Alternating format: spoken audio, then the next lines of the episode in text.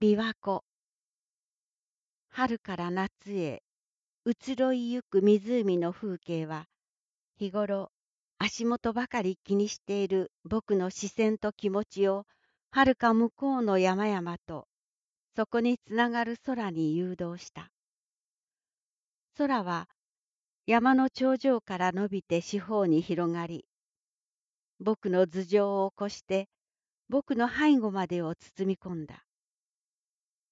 優しさみたいに包み込んだ。僕は砂浜に腰を下ろして白状を砂上に投げ出した。静寂の中に大好きな波音だけが溶け込んだ。山々は常緑樹の強い緑色に若葉の薄黄緑色を織り込んでいた。ふと少年時代に聞いた言葉を思い出した。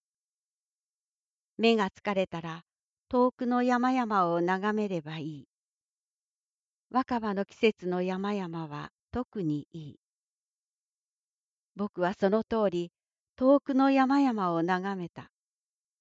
湖面を渡ってきた訓風がそっと心の中を通り抜けた。穏やかでささやかだけど存在感のある幸せがそこにはあった。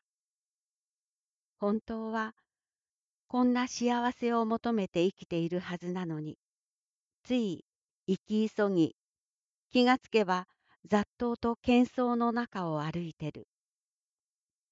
いつの間にか目線はどんどん近くなり、周囲を見渡すのに精いっぱいになってしまってる。目が疲れたら遠くの山々を眺めてください。心が疲れたら町を出て風を感じながら山々を眺めてみてください。特に若葉の季節はいいですよ。